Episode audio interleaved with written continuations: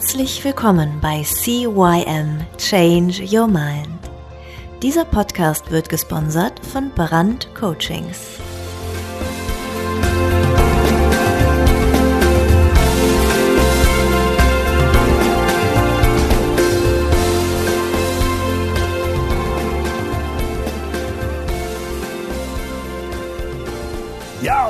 Meiner Seite aus ein herzliches Hallo zu deinem Veränderungspodcast Nummer 1 im deutschsprachigen Raum, CYM Change Your Mind. Mein Name ist Thorsten Brandt und ja, da ist es, der zweite Teil vom Interview mit Holger Nentwig. Der Holger, der lässt Leute sterben, der lässt sie in Koma fallen ja, und manchmal sind sie auch einfach nur krank. Nee, es geht um Probe, äh, Koma, es geht um Veränderungen, es geht um Vermögensaufbau, um Sicherung, um Nachfolge und er ist da der absolute Spezialist. Holger, eine Woche später, wie geht's dir? ja, gut. vielen, vielen Dank. Es war sehr, sehr spannend, der erste Teil.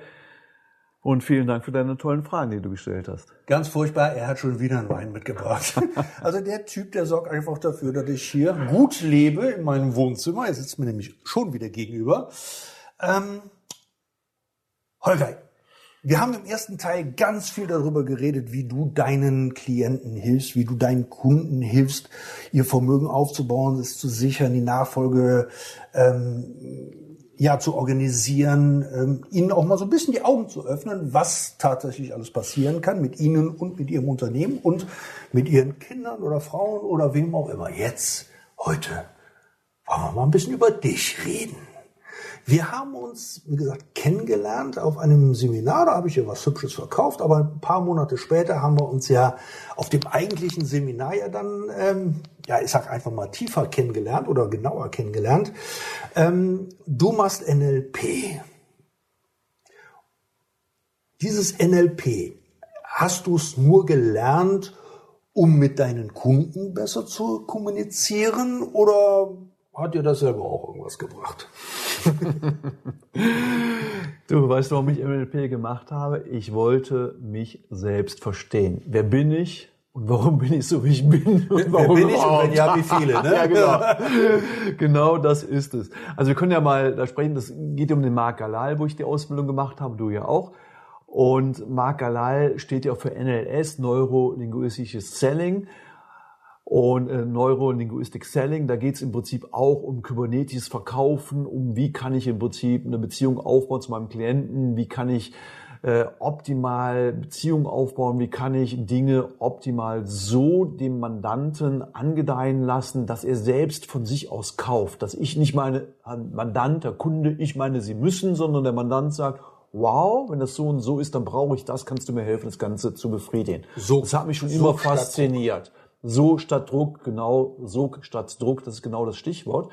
Und ich hatte zuvor schon natürlich einige Verkaufstrainings gemacht, weil, weißt du, ich habe ja im ersten Podcast, im ersten Teil schon gesagt, ich habe BWL studiert, Diplomkaufmann. Da lernst du viel Theorie. Aber wie du Leute akquirierst, wie du umgehst, welche Fragen du stellen kannst, wie du Bedürfnisse wecken kannst, wie du auch die richtigen Fragen stellst, was die Leute be bewegt und was wichtig für die ist, das habe ich nicht gelernt. Also habe ich mir damals Bücher gekauft, habe Verkaufsseminare gehört und ich bin jetzt ja 30 Jahre im Job, ich habe noch Verkaufsseminare gehört, wo so, äh, ja, du musst, wo Trainer waren, die haben gesagt, du musst mit der Keule verkaufen, du bist der Boss, der Kunde, der muss spuren, wenn du das sagst, hau dem einen auf die Fresse und dann muss er das und das machen. Also so wurde damals Hallo, Verkauf, ja, so wurde damals Verkauf geschult, wo ich dachte, ey, das bin ich nicht, das kann nicht sein, weil ich bin so erzogen worden, lieber everybody's darling zu sein, lieb und nett zu sein. Das passte nicht in meine Welt hinein. Und dann bin ich irgendwann im, äh, auf das kybernetische Verkaufen gekommen, wo du im Prinzip viele Fragen stellst, die in der Therapie auch gemacht werden, wo du wirklich zuerst einmal eine gute Ist-Analyse machen kannst. Aber ich habe gemerkt, ich traue mich das eigentlich gar nicht zu fragen, weil das bin ich nicht. Ich darf das nicht, weil ich so erzogen worden bin nach dem Motto, verkaufen ist ja schlecht, du darfst das nicht. Ich komme aus einem Elternhaus, wo der Vater nach dem Krieg erstmal Chauffeur war, danach im öffentlichen Dienst gearbeitet hat, in der Bibliothek, in der Spezialbibliothek beim Deutschen Städtetag gearbeitet hatte und das hieß, er hat alleine äh, zwei Kinder aufgezogen mit seiner Frau. Die Frau hat nie gearbeitet. Nach Motto, ich gehe arbeiten, wie das damals klassisch üblich war. Frau hat die Kinder zu Hause erzogen und den Haushalt geführt und beide Söhne haben studiert. Ich frage mich heute, wie mein Vater das mit seinem Geld alles geschafft hat. Helle Wahnsinn. Aber ich habe im ersten Jahr meiner Selbstständigkeit schon mehr verdient als mein Vater nach so vielen Jahren Arbeit. Da hat er mir gesagt nach dem Motto, das kann ja nicht mit rechten Dingen zugehen, dass einer so viel Geld verdient mit zwei, drei, vier, fünf, Geschäften. Oh, aber ich, ich bin nicht gut, das darf ich nicht. Und irgendwo aus diesem Gefühl heraus, da muss ich irgendwo, ich muss mal so diese Glaubenssätze, die ich da geschaffen habe, wir reden auch ein bisschen Glaubenssätze, NLP ist ja ganz wichtig, was hast du für Glaubenssätze und die determinieren auch dein Verhalten. Wie kann ich damit umgehen? Und da bin ich auf NLP gestoßen. Jetzt muss man direkt sagen, ich selber habe ja auch ganz viele verschiedene Verkaufsschulungen besuchen dürfen, war ja mhm. unter anderem auch bei Martin Limbeck, ne? Hard mhm. Selling Experte, ja. anhauen, umhauen, abhauen. Ja, genau. Ja, ist ja aber. mittlerweile auch, ist ja auch ein bisschen ruhiger geworden, der liebe ja. Martin, muss man einfach sagen. Aber beim, bei Marc ist es wirklich so, ähm, Marks Grundsatz ist, Verkaufen bedeutet, dem Kunden zu helfen, eine gute Entscheidung zu treffen. Richtig. So, wenn, wenn man natürlich weiß, dass vor 20, 30 Jahren wirklich dieses Hard Selling, ähm, damals hatten wir einen Verkäufermarkt. Also damals war es wirklich so, der, der Verkäufer bestimmte eigentlich alles. So wie du es gerade eben auch gesagt hattest. Ne? Du gehst, du haust dem Kunden mit der Keule ein über den, über den Dance und der hat einfach zu kaufen.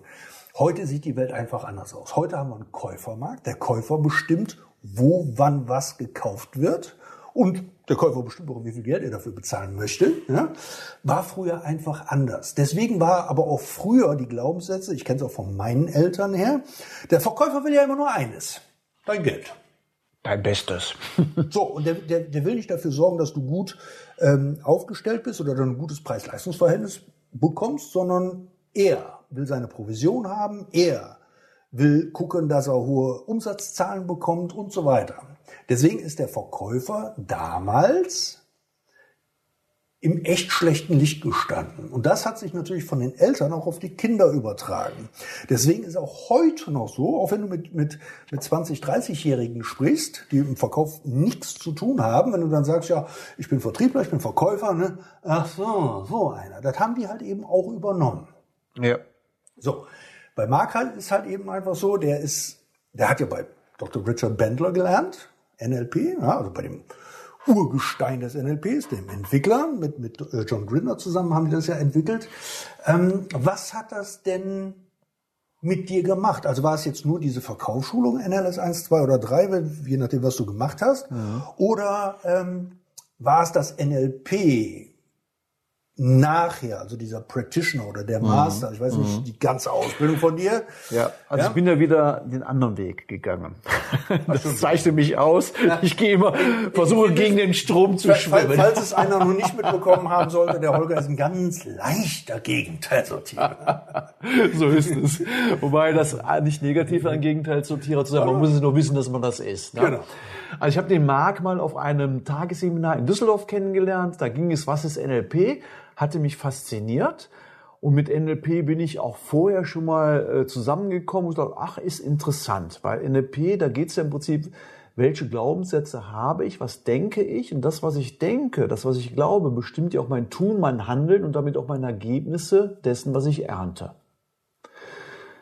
Marc hat das erzählt, wir saßen beim Mittagessen so, ich hatte so ein VIP-Ticket gebucht. VIP-Ticket hieß damals, ich durfte mit ihm am Tisch sitzen beim Mittagessen.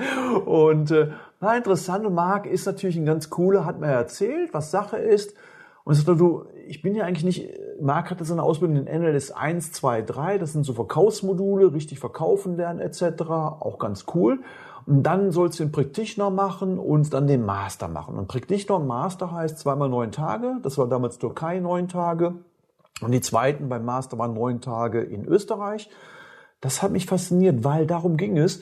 Warum denkst du so, wie du denkst? Welche Programme hast du in dir gespeichert? Welche Glaubenssätze? Wie entdeckst du die? Wie kannst du diese Glaubenssätze umändern? Jetzt musst du eins dazu sagen, es gibt gute und positive Glaubenssätze. Also wenn ich auf einer hohen Mauer balanciere, dass ich da ein bisschen Angst habe, links geht der Abgrund runter 300 Meter, dann muss ich Angst haben. Eine ganz klare Sache. Und dann ist der Glaubenssatz, pass auf, da geht's runter, guck mal, dass du gar nicht auf die Mauer drauf Der schützt mich, der Glaubenssatz. Aber so ein Glaubenssatz nach dem Motto, ich darf einem Kunden nicht sagen, jetzt unterschreibst doch hier das, was wir besprochen haben, das macht man nicht, dann bist du ein böser Junge, der Kunde muss alleine sagen, ich möchte mal unterschreiben, wo ist bitte der Antrag? Das sind Glaubenssätze. Und diese Glaubenssätze kommen, wie du eben richtigerweise gesagt hast, von Elternhaus, Schule, Ausbildung und die helfen dir oder die behindern dich. Und als ich das kapiert habe, Marc hat mir das ganz klar gesagt, sagt er, wenn du das lernen willst, dann gehst du zum Practitioner. Also das habe ich gemacht, ich habe die Ausbildung von hinten gemacht, ich habe sofort den Practitioner gebucht, dann den Master hinterher und danach habe ich NLS 1, 2, 3 gemacht. Muss man direkt sagen, beim Practitioner geht es darum, den Keller aufzuräumen. Ja. ja es geht im Prinzip mhm. darum, ähm, negative oder einschränkende Verhaltensweisen, die man so an den Tag legt, einfach mal abzulegen. Zu hinterfragen. Ist das auch heute noch gültig? Gilt das auch für mich? Und was passiert eigentlich, wenn ich es mal anders mache? Und beim Master geht es einfach darum, Design Your Life. Also wenn du deinen Keller aufgeräumt hast, dich dann zu fragen, okay, wo soll denn die Reise jetzt tatsächlich hingehen? Also Zukunftsgestaltung. Nur für diejenigen, die sich dann noch nicht so richtig mit auskennen. Es sind aber auch zwei komplett verschiedene Module, diese NLP-Ausbildung beim Mark, also der, der NLP Practitioner und der Master, jetzt unabhängig ob vom Mark oder vom Bayreuther oder vom äh, Scharenweber oder Mulzer, wen man auch immer nimmt, die bauen es alle so auf in irgendeiner Art und Weise. Du hast halt eben deine NLP, deine Persönlichkeitsentwicklung und du hast halt eben eventuell noch was anderes, beim Mark halt eben die Verkaufsschulung. Und ähm, ob du jetzt mit NLP anfängst oder mit NLS, also mit dem Verkaufen oder mit was auch immer, ist eigentlich egal, wenn du weißt, wo du hin möchtest. Der ähm, oder die Frage ist ganz einfach, was hast du denn für dich, was war denn für dich der größte Hint, wo, wo, du, wo du gemerkt hast, so, so ein Augenöffner, wo du sagst so, ja, wenn ich das mal 20 Jahre vorher gewusst hätte. ja. Du, das war in der Türkei. Wir haben diese Geschichte nach Dils gemacht. Das war im Prinzip äh, so ein bisschen in die Zukunft blickend. Wo wirst du im Prinzip? Welchen Beruf hast du? Welchen Partner hast du? Äh, wie sieht dein soziales Umfeld aus und so weiter? Habe ich auf einmal gemerkt, ey Scheiße, ich bin ja gar nicht mehr in meinem jetzigen Leben drin. Ich muss was verändern. Das war für mich wie so ein Flächerlebnis. Ich habe gemerkt, scheiße, meine Partnerschaft, die ich hatte, ich war 28 Jahre bei meiner Ex-Frau zusammen, davon, äh, glaube ich, 23 Jahre verheiratet. Der habe ich dann nach mitgeteilt, ich gehe einen neuen Weg. Und zwar ohne dich. Das war, das war für mich Einstand, weil ich habe gemerkt, ich lebe nicht mein Leben. Und ich hatte das eben schon mal im ersten Teil angedeutet, äh, nach dem Motto, ich bin so erzogen worden von meinen Eltern, everybody darling zu sein, du musst immer lieb und brav sein, deine eigene Meinung interessiert nicht und so weiter. Ich habe immer eine Rolle gespielt, ist mir da wie schon vor den Augen gefallen, das war ich nicht. Ich habe mich so nicht zugelassen, wie ich wirklich sein wollte und wie ich im tiefsten Innersten meines auch bin, nämlich so, meine Persönlichkeit, meine Eigenständigkeit da rauszubilden, sondern ich habe immer eine Maske aufgehabt, habe die Rolle gespielt, die ich qua meines Berufes machen musste. Ich nenne ein Beispiel. Äh, ich habe mich ja schon während des Studiums selbstständig gemacht als Finanzdienstleister und habe dadurch immer, ich habe die Fähigkeit, so wird mir gesagt, dass ich sehr analytisch bin. Ich kann Zusammenhänge sehr schnell erkennen in einer kurzen Zeit, auch einen roten Faden sehen. Aber ich musste mich in den Gesprächen mit meinem Mandanten dumm stellen nach dem Motto, das nennt man so kognitive Dissonanz, kann nicht sein, dass so ein junger Mann, der gerade in den Job drin ist, mir sagen kann, wie die Finanzwelt funktioniert. Habe ich mir angewöhnen müssen zu sagen, Herr Mandant, äh, ich weiß es nicht, das muss ich nochmal nachlesen, habe den danach zurückgerufen, obwohl ich das natürlich genau wusste, was Sache war.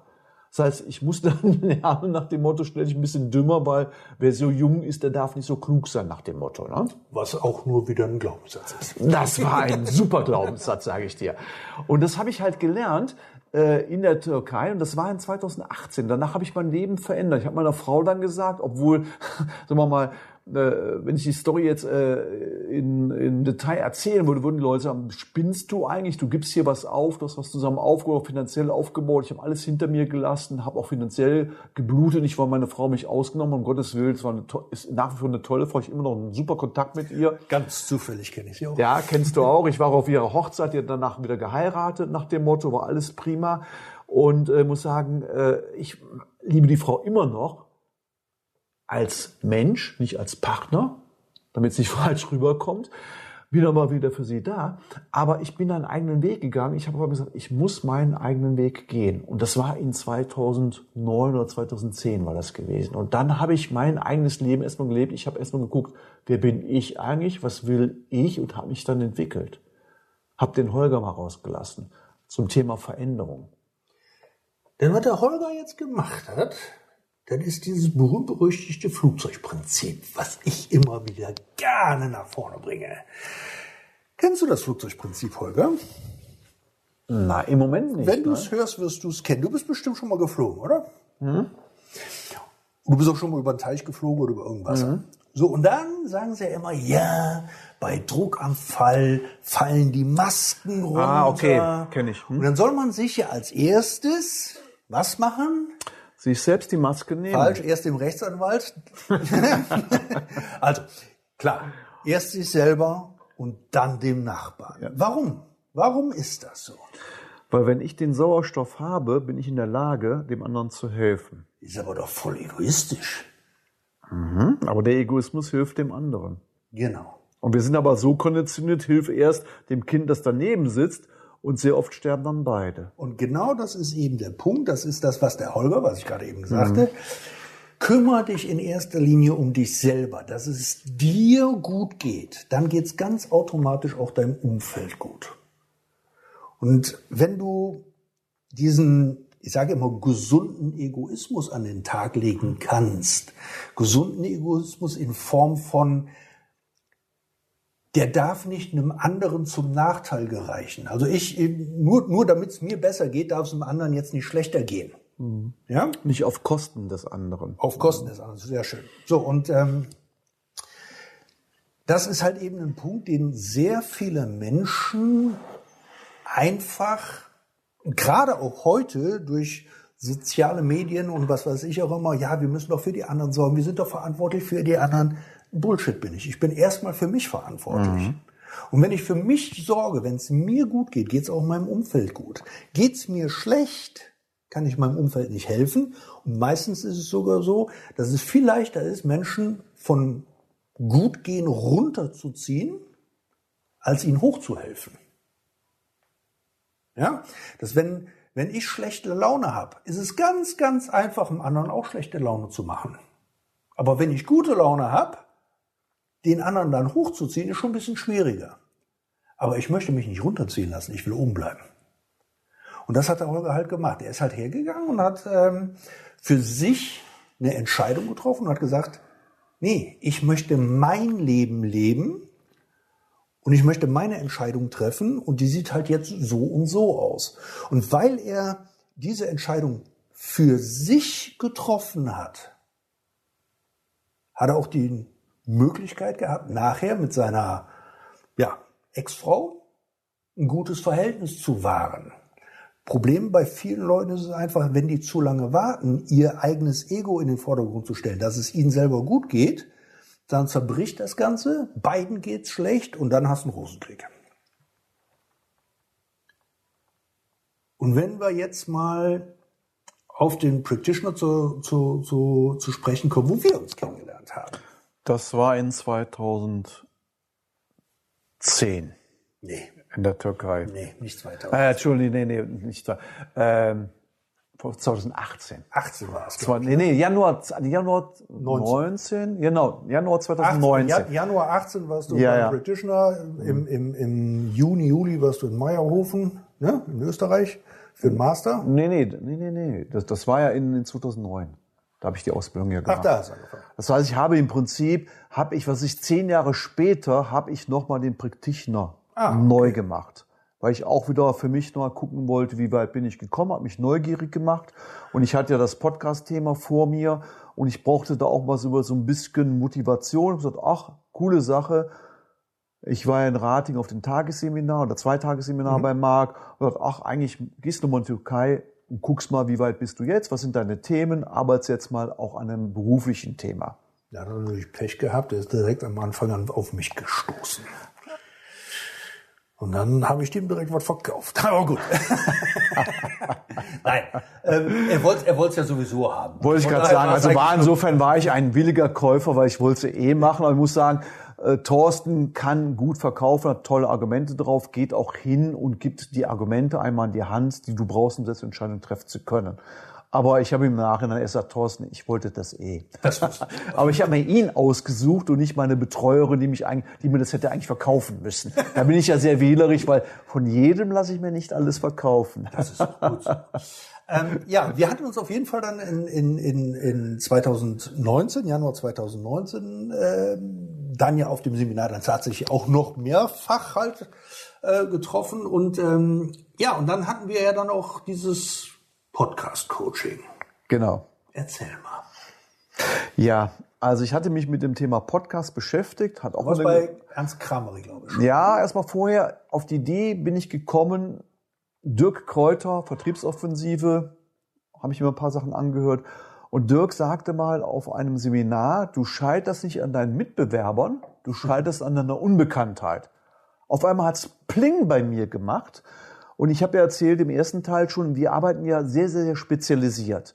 Und wir leben davon, dass zufriedene Kunden uns weiterempfehlen. Und du findest uns nicht in der, du findest uns eigentlich nicht, indem du mal kurz googelst, dass jetzt gehe ich zu dem hin, weil wir so spezialisiert arbeiten. Die meisten Leute wissen gar nicht, dass, wir, dass es so Jungs gibt, wie wir, genau, dass wir, die kennen unsere Arbeitsweise ja. eigentlich gar nicht, weil die nicht on vogue ist, weil du kennst Banken, Versicherungsvertreter, die Produkte verkloppen. Aber so wie wir arbeiten, hast du vielleicht im Family Office Bereich schon mal, wo ganz, ganz Reiche betreut werden oder im Private äh, Wealth Management, wie das so schön heißt, Private Banking, wo ganz individuelle Sachen gemacht werden. Aber in der Masse, auch bei sehr, sehr gut verdienen, ist das nicht gang und gäbe, so wie wir arbeiten. Also hast du gesagt, ich muss ich Ich muss was tun.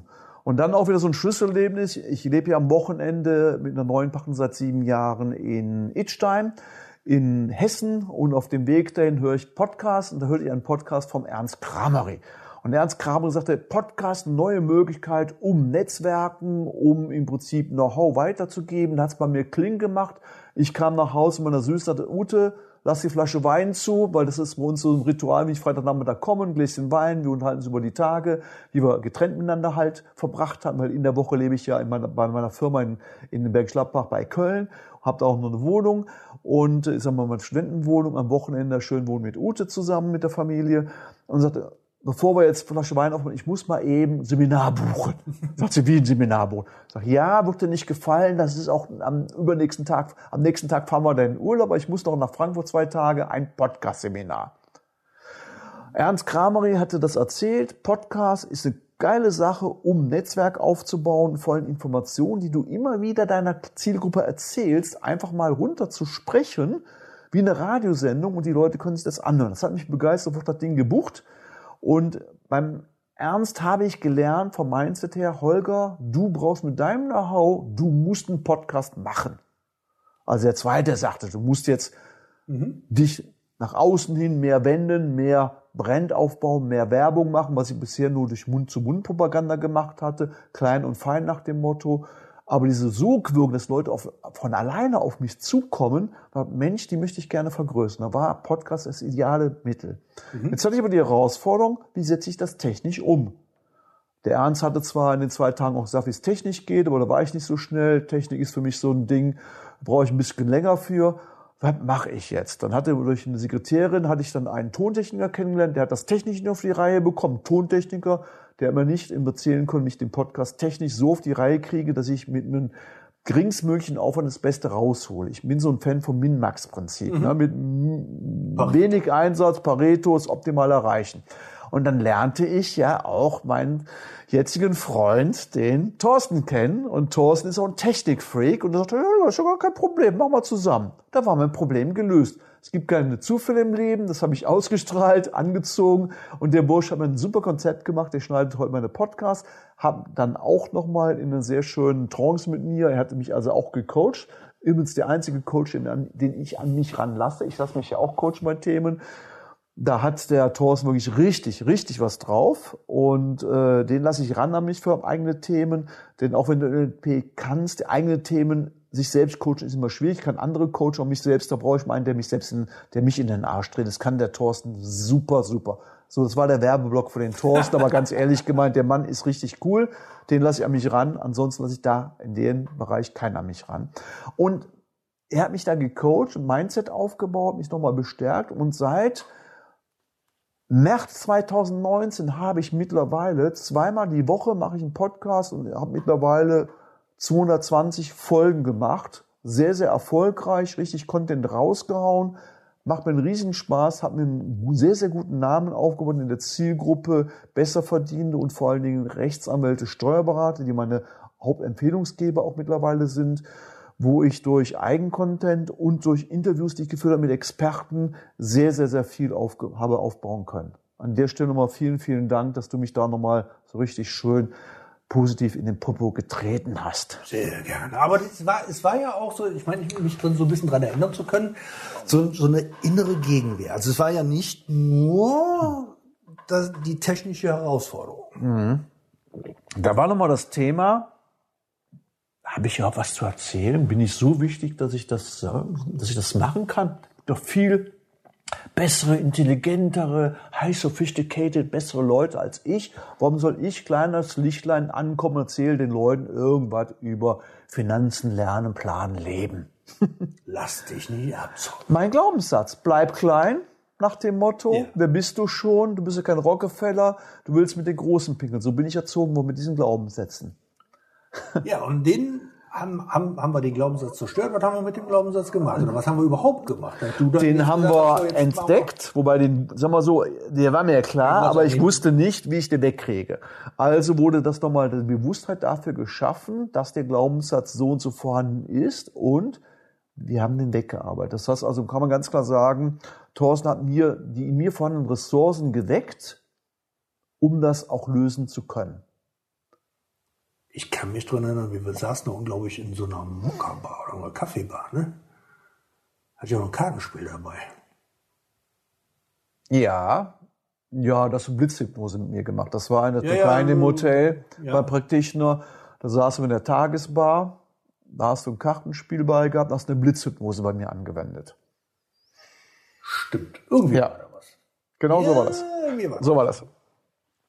Holger, wenn du jetzt ähm,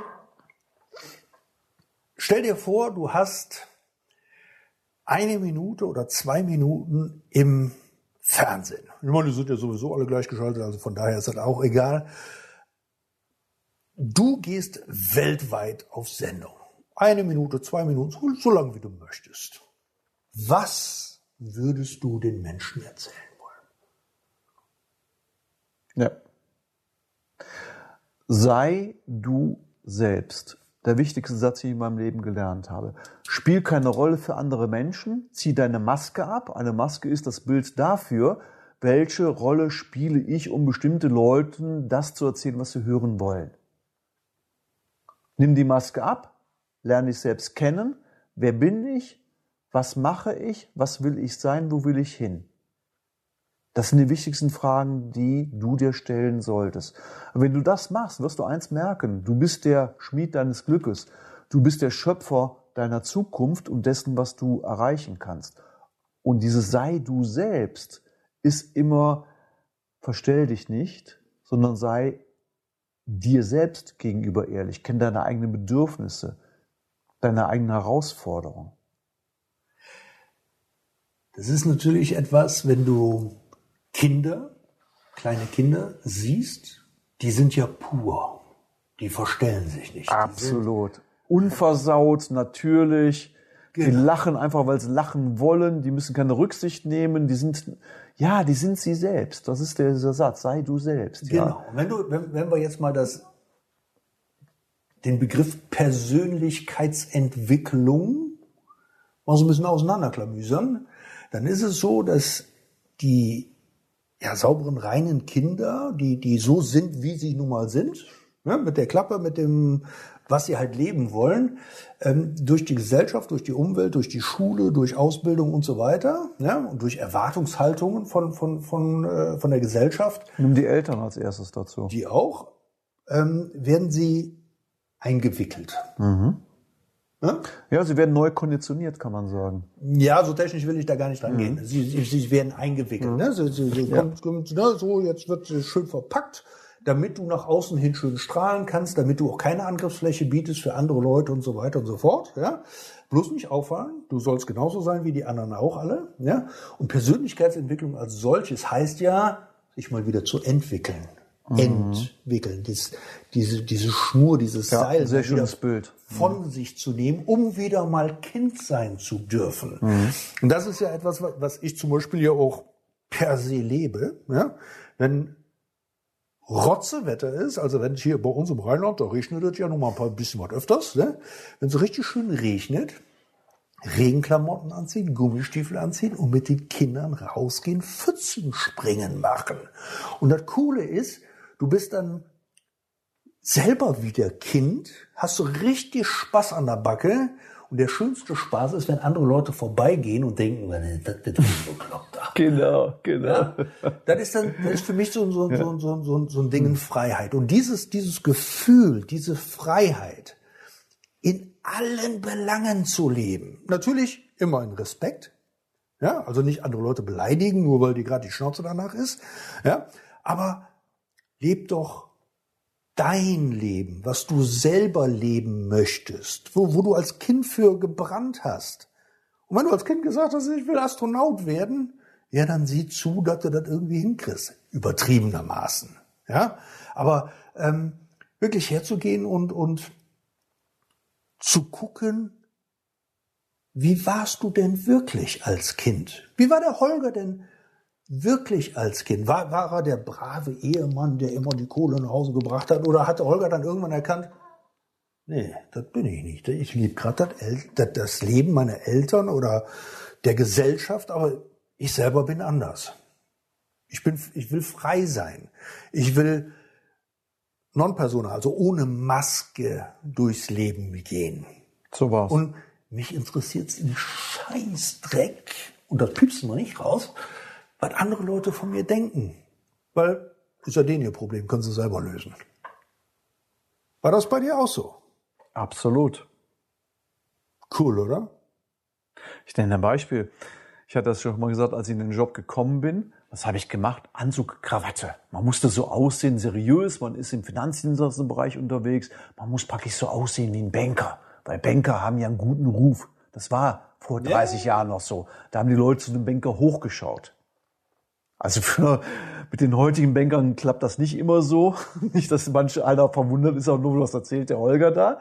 Ja, Banker waren damals richtig gut. Und vor allen Dingen haben Banker damals, gab es die Kreditleute, waren von den Anlageleuten getrennt.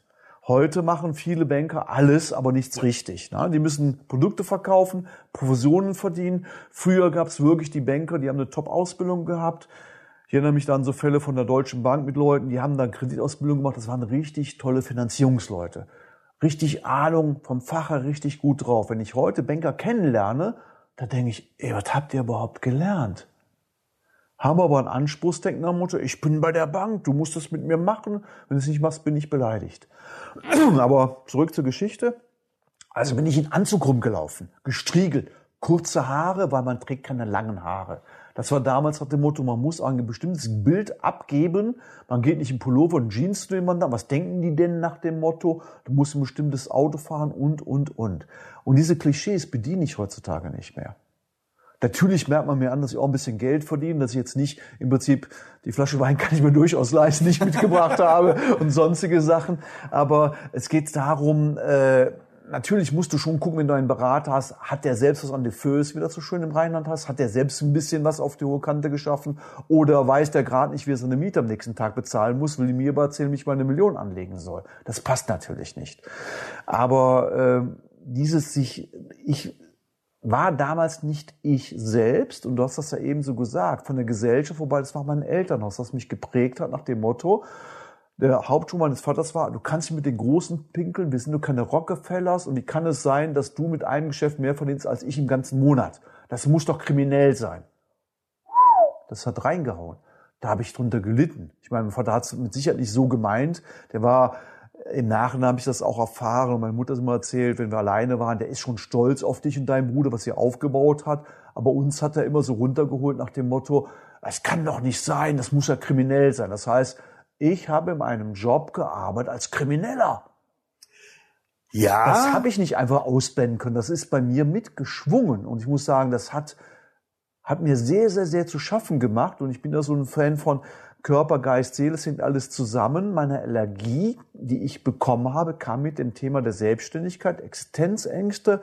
Ey, du bist ein Krimineller, du verdienst da im Prinzip dein Geld durch Verkauf. Weil als ich angefangen bin in dem Job, habe ich Niederlassungsberatung gemacht für niederlassungswillige Ärzte und Zahnärzte. Habe ich ein bisschen Honorar genommen. Vor 30 Jahren war das nicht gang und gäbe, Honorar zu nehmen, weil die Ärzte und Zahnärzte waren es gewöhnt, alles für umsonst zu bekommen und haben nachher durch Produkte einen Abschluss gemacht, wo ich dann Provisionen verdient habe. Das war schon ein sehr provisionsorientiertes Geschäft. Also war ich Verkäufer. Und verkaufen ist ja was Negatives. Vom Haus aus, Verkäufer bist du, du verkaufst anderen Leuten Sachen, das ist aber nicht gut. Ne? Haben wir schon drüber geredet. Ja, und da bin ich mit aufgezogen worden, mit solchen Glaubenssätzen. Das habe ich auch geglaubt. Glaubenssätze, die glaubst du ja selbst. Ne? Der Glaubenssätze sind wie eine Religion. Wie eine Religion. Und die Religion, die habe ich runtergebetet wie ein Weltmeister. Und das hat mir zu schaffen gemacht, auch gesundheitlich, dass die Allergie mit dazu kam. Jetzt müssen wir, jetzt müssen wir direkt, hake ich direkt mal ein, bevor wir auf die Allergie zu sprechen kommen, falls wir überhaupt noch drauf kommen. Ähm, Glaubenssätze sind Dinge, die wir erlernen mit der Zeit, die wir erlernen durch einen, einen Schreckensmoment, also durch irgendeinen Moment mit einer sehr hohen Emotion, ja, und durch Evolution unbedarft und unbedacht von Generation zu Generation übermittelt. Ähm, dieses so schnell so reich werden kann ja nicht mit rechten Dingen zugehen, liegt bei uns in Europa einfach daran. Wir hatten früher äh, Könige, Kaiser, äh, Lehnsherren, äh, keine Ahnung, was, was es alles so gab, ja. Und der untere Unterstand, also der, der Bauer oder die einfachen Landleute, die hatten halt nicht viel Geld. Und wenn einer von denen plötzlich zu Geld gekommen ist, ja, dann hat er vielleicht goldene Löffel geklaut. Das, das geht aber nicht mit Recht. Das war in dem System gar nicht möglich, dass das die zu Geld kommen konnten. Ne? gar nicht. Mhm. So. Und das hat sich von, von, von, von Generation zu Generation zu Generation zu Generation einfach auch unausgesprochen ja, weitergegeben. Und wenn ähm, die Eltern selber, ohne denen jetzt was Böses zu wollen, die wollen ja immer nur dein Bestes, wenn die Eltern selber ähm, nicht im, im, im Oberstand waren oder wirklich gut verdient haben, so viel Geld verdient haben, da wollen wir drüber reden, aber kann ja irgendwann nicht stimmen. So. Wenn du jetzt zum Beispiel ähm, die Staaten in Amerika zum Beispiel dir das mal anschaust, das ist ein relativ frisches Land. Die hatten nie Könige oder Lehnsherren oder Landsleute. Amerika wurde von den armen und, und teilweise auch kriminellen Europäern besiedelt, ja, die, die in England oder in Spanien nicht gewünscht waren und, und ausgestoßen waren, haben gesagt, da ist das neue Land, da versuche ich mein Glück neu. Und dann sind die dahin gefahren und dann haben die Amerika besiedelt, also das Land besiedelt. Und das war der, das Land der unbegrenzten Möglichkeiten. Vom Tellerwäscher zum Millionär. Ja, warum denn nicht? Es gab ja keinen. Und wenn du jetzt heutzutage zum Beispiel in Amerika oder wenn, wenn du heute in, in Deutschland, du fährst durch Frankfurt, du fährst durch Köln und plötzlich kommt ein, ein, ein junger Mann mit einem Ferrari oder mit einem Porsche, ja, Nino Colucci-Anzug und, und ähm, eine langhaarige Blondine steigt aus, dann denkt der Deutsche, der Europäer immer noch so, ah, vom Berufssohn oder Zuhälter oder was auch immer, Krimineller. Weil im Normalfall kann so ein junger Bursche sich so ein Auto und so eine Perle gar nicht leisten. Negativgedanken, weil sie halt von Generation zu Generation übermittelt worden sind. In den Staaten oder in den neuen Ländern ist es ganz einfach so, steigt so ein Typ aus, guckst, guckt ein anderer den an und sagt, Alter, gib mir deine Visitenkarte, ich will wissen, wie du das gemacht hast. Ja. Da gibt's nicht dieses Neiddenken, dieses abwertende Denken. Das kann ich bestehen. Ich habe ja mit meiner Ex-Frau damals viel, viel Urlaub in Amerika gemacht wie Jahreswende, habe da auch einige Amerikaner kennengelernt und dieser äh, amerikanische Traum, jeder hat die Möglichkeit, etwas aufzubauen, egal woher du kommst, ob du schwarz, weiß oder gelb bist nach dem Motto, wenn du fleißig bist, eine Idee hast, kannst du Tellerwäsche-Karriere machen. Und wie du sagst, wenn einer ein schönes Auto fährt, dann werden die eher nicht beneidet oder einen Kratzer ins Auto gemacht, sondern wow, cooles Auto, wie hast du das gemacht? Finde ich ja geil. Wie hast du das geschafft? wird gefragt. Wobei ich glaube, das wird mittlerweile in Deutschland hat sich das auch ein bisschen geändert. Wir Deutschen sind ein bisschen weggekommen. Thema Geld ist ja, das Geld ist ja mein Thema. Ich merke schon, dass da schon Wandel stattfindet, dass Geld in Deutschland auch anders bewertet wird. Dass man auch sagt, hey, ich kenne. Ich äh, sehe, Geld ist eine Möglichkeit, äh, durch gutes Arbeiten kann ich äh, Geld erzielen, bin auch stolz darauf. Und äh, es gibt auch viele Leute, junge Leute, die sagen, hey, das möchte ich auch schaffen, wie hast du das geschafft? Also entwickelt sich mittlerweile eine andere Kultur. Ja, weil ja? die jungen Leute anfangen, sich mit sich selbst eher zu beschäftigen. Früher war es wirklich so, du hast von deiner Mama garantiert auch gehört. Schuster, bleib bei deinen Leisten. Ja. So ist es. Ja, und heute ist es einfach ja. so, nee, also ja. ich habe andere Ziele als Mama und Papa früher, ja. also bei mir so, da muss ich was für tun. Ja. ja. Naja, wenn man mal sieht, es gibt ja viele Leute, die heutzutage sehr, sehr viel Geld erwirtschaftet haben, nicht weil sie studiert haben, sondern weil sie eine gute Geschäftsidee hatten. Und wenn man das auch mal so, ich habe mich auch sehr viel damit beschäftigt, äh, wer hat eigentlich gutes Geld verdient oder wer verdient gutes Geld? Wo sind Millionäre? Wo kommen Millionäre her? Millionäre schaffst du im Angestelltenverhältnis kaum. Da musst du schon Top-Position haben, Vorstand sein, der Tantiemen bekommt oder Stock-Options bekommt und so weiter und so fort und nebenher vielleicht äh, Immobilienvermögen aufgebaut hat oder Erbengeneration. Aber die meisten gut situierten kommen aus dem selbstständigen Bereich. Und um selbstständig zu sein, musst du nicht zwingend vorher studiert haben. Und immer mehr junge Leute, und das muss ich sagen, finde ich immer wieder geil und toll, das kann ich auch jedem nur mit in den, äh, auf den Weg gehen. Mach das, wo du Spaß dran hast, mach das nachhaltig, brenne dafür, da wirst du damit auch Geld verdienen können. Lass dich nicht abhalten von solchen Konventionen, ja, da musst du erstmal studiert haben, da musst du erstmal Abi haben, da musst du eine Lehre gemacht haben und da musst du erstmal zehn Jahre im Unternehmen gearbeitet haben, dann kannst du dich mal selbstständig machen. Das haben ja unsere Eltern, Elternseltern haben das uns noch in die Wiege gelebt, gelegt nach dem Motto, so musst du groß werden. Und diese Sachen verwässern mehr und mehr. Du hast nicht mehr nach dem Motto Studium, Lehre, 50 Jahre im Unternehmen, dann gehst du in Rente. Nee, nee. Du wirst vier, fünf Jobs haben in deinem Leben.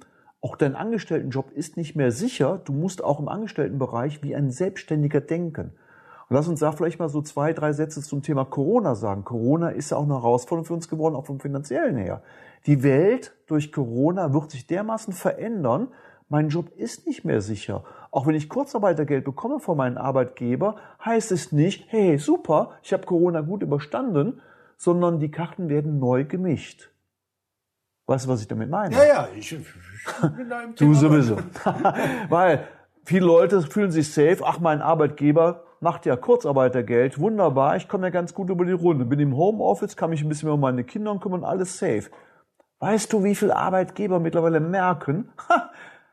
ich merke ja gar nicht, dass der und der im Unternehmen gar nicht da ist. Der ist im Homeoffice, bezahlt den, aber eigentlich brauche ich den gar nicht. Ey Leute, wacht auf. Die Welt wird sich dermaßen verändern eine, sagen wir mal, die Denkensweise, ich bin angestellt, ich bin in einem Job drin, wo mein Arbeitgeber mir bisher immer schön mein Gehalt bezahlt hat, ey, das ändert sich. Ja, zumal ja auch dieses äh, Insolvenzverfahren ausgesetzt worden ist? Ja, Insolvenzrecht ist ausgesetzt worden. Früher war das so, es gibt zwei Insolvenzgründe. Das eine ist Überschuldung, wenn du bilanzierend bist, oder Zahlungsunfähigkeit.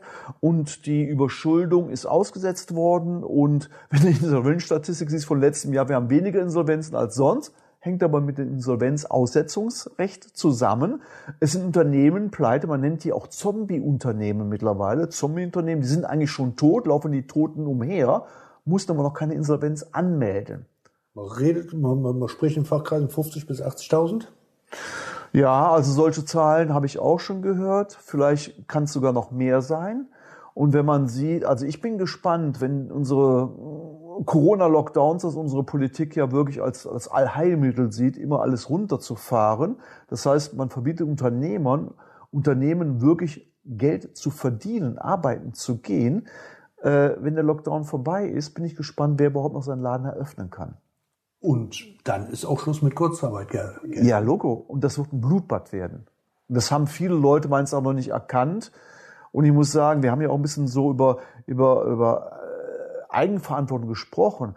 Was mir immer mehr auffällt, unser Staat, unsere Politik versteht sich immer mehr darin, den Bürger zu entmündigen, nach dem Motto, ich bin für dich als Bürger verantwortlich, ich muss dich alimentieren, ich muss dir sagen, was du darfst, was du nicht darfst und so weiter. Und diese Sache, was wir in Amerika haben, nach dem Motto, help yourself, hilft dir selbst, dann hilft dir Gott. Was ich muss sagen, finde ich cool. Du musst etwas selbst bewegen.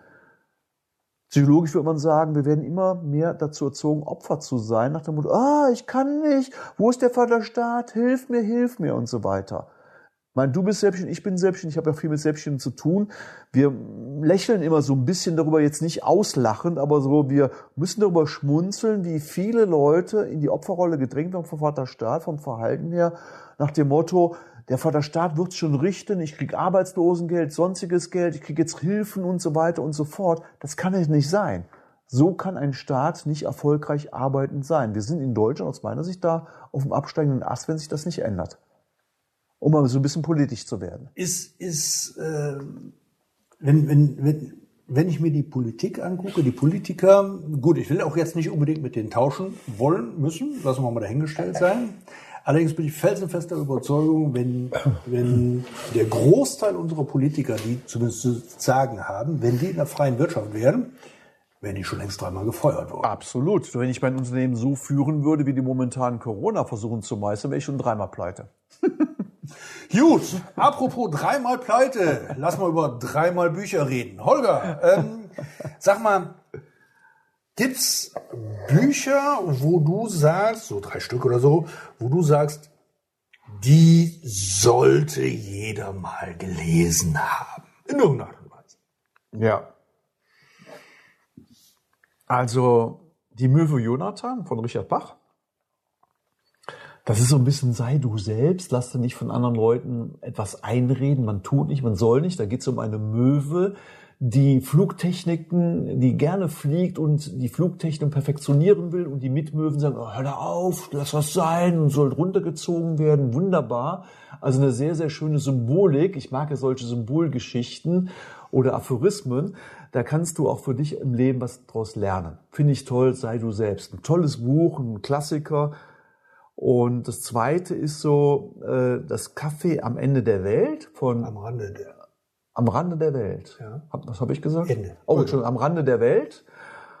Und äh, nee, am Ende der Welt meine ich sogar heißt das. Das kann sogar sein. Muss man googeln. Äh. Ich meine Kaffee am Ende der Welt von John Strelecki, Ja. auch ein Klassiker.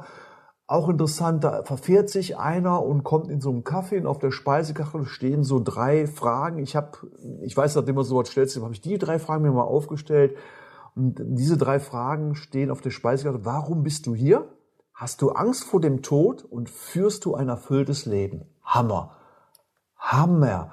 Und die Bedienung und der Koch leiten dann die Person, wie es hier geht, der die Speisekarte liest, dann an. Ey, denk mal über dein Leben nach. ZDE. Zweck der Existenz. Genau. Also hammermäßig das Buch. Und dann eine Sache, ich meditiere sehr, sehr gerne und da muss ich sagen, bin ich ein absoluter Fan von Dr. Joe Dispenza. Dieses Buch werde übernatürlich Und ich liebe seine Meditation, die du runterladen kannst, sehr, sehr kostengünstig, manche auch kostenfrei, würde ich unbedingt empfehlen.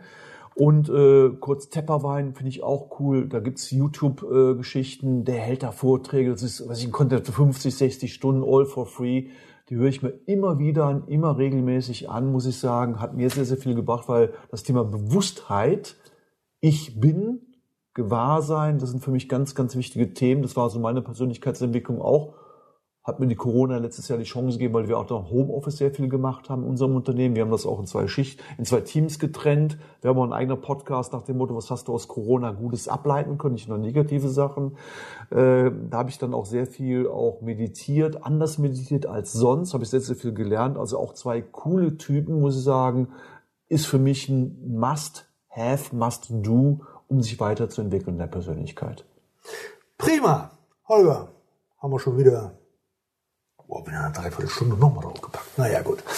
ah, aber bei uns steht jetzt gleich erstmal ein bisschen Grillen an und ein bisschen Wein killen. Genau. Das ist ja der Vorteil bei uns beiden. Wir ja. machen das Angenehme mit dem Nützliwort kombiniert. Auf hochprofessionelle Art und Weise. Das Leben ist schon schwer genug, da müssen wir es jetzt nicht noch schwerer machen. Genau. Holger, ich danke dir, dass du hier warst. Ähm, Ihr, falls ihr den ersten Teil des Podcastes noch nicht gehört haben solltet, hört ihn euch auf jeden Fall an, lohnt sich auf jeden Fall. Und ähm, wir hören uns nächste Woche wieder mit einem neuen Thema. Was es ist, verrate ich euch nächste Woche. Bis dahin der Thorsten und der Holger. Alles Gute. Das war der Podcast CYM Change Your Mind. Alle Rechte an diesem Podcast liegen ausschließlich bei Thorsten Brandt. Weitere Informationen zu CYM Change Your Mind sowie Medien und Hypnosen sind erhältlich unter www.brand-coachings.com